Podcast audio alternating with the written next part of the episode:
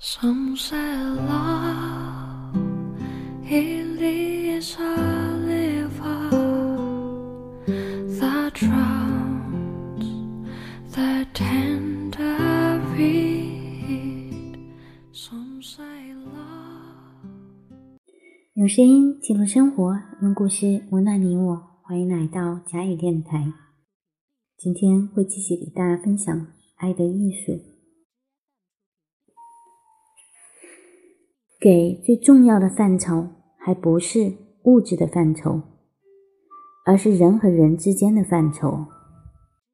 一个人究竟能给予别人什么呢？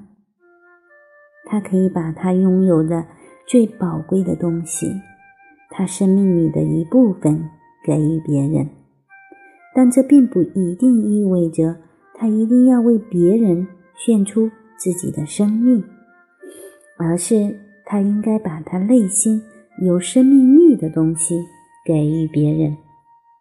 他应该同别人分享他的欢乐、兴趣、理解力、知识、幽默和悲伤。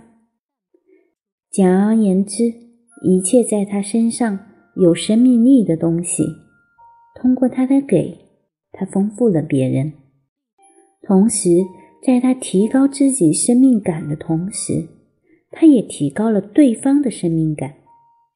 他给，并不是为了得，但是通过他的给，不可避免的会在对方身上唤起某种有生命力的东西。因此，他的给，同时也包括了使接受者也成为一个给的人，而双方。都会因为唤醒了内心的某种生命力而充满快乐，在给的行为中诞生了新的东西。给和得的人都会感谢这新的力量。这一点表现在爱情上，就是没有生命力，就是没有创造爱情的能力。马克思极其优美地表达了上述思想。他说：“如果你以人就是人以及人同世界的关系是一种充满人性的关系为先决条件，那么你只能用爱去换爱，用信任去换取信任。如果你想欣赏艺术，你必须是一个有艺术修养的人。”如果你想对他人施加影响，你必须是一个能促进和鼓舞他人的人。你同人及自然的每一种关系，都必须是你真正个人生活的一种特定的、符合你的意志对象的表现。如果你在爱别人，却没有唤起他人的爱，也就是你的爱。作为一种爱情，不能使对方产生爱情。如果作为一个正在爱的人，你不能把自己变成一个被人爱的人，那么你的爱情是软弱无力的，是一种不幸。不仅在爱情上给，意味着得。教师在向他的学生学习。演员受到观众的鼓舞，精神分析学家通过治愈他人的病而治愈自己的病，也都是如此。先决条件是给的人不应该把对方看作是他帮助的对象，而应该同对方建立一种真正的创造性的紧密关系。有没有能力把爱情？作为一种给的行为，取决于人的性格发展。这一事实似乎没有必要加以强调。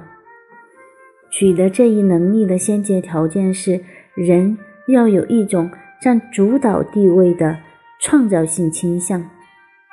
持有这种态度的人，就克服了他的依赖性、自恋性以及剥削别人的要求，并能找到。对自己的人性力量的信赖以及达到目的的勇气。如果缺乏这些特点人们就害怕献出自己也就害怕去爱。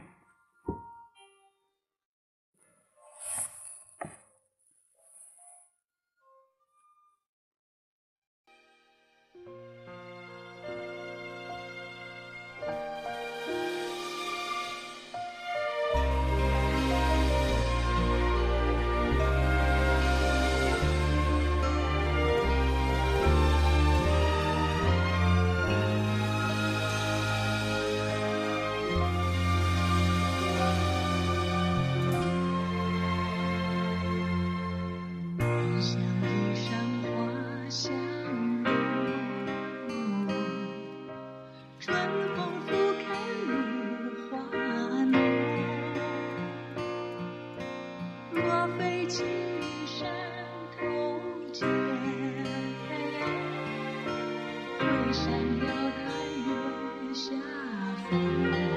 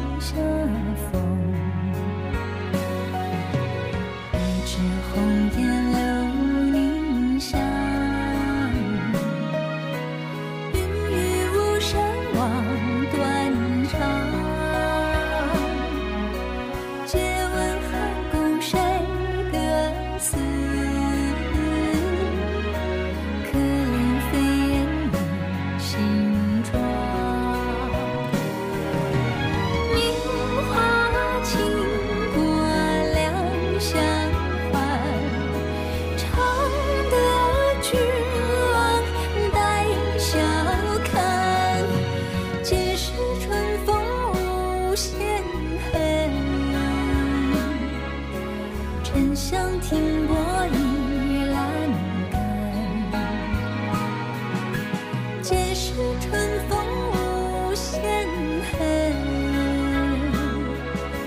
沉香停泊倚阑干。春风无限恨？沉香倚。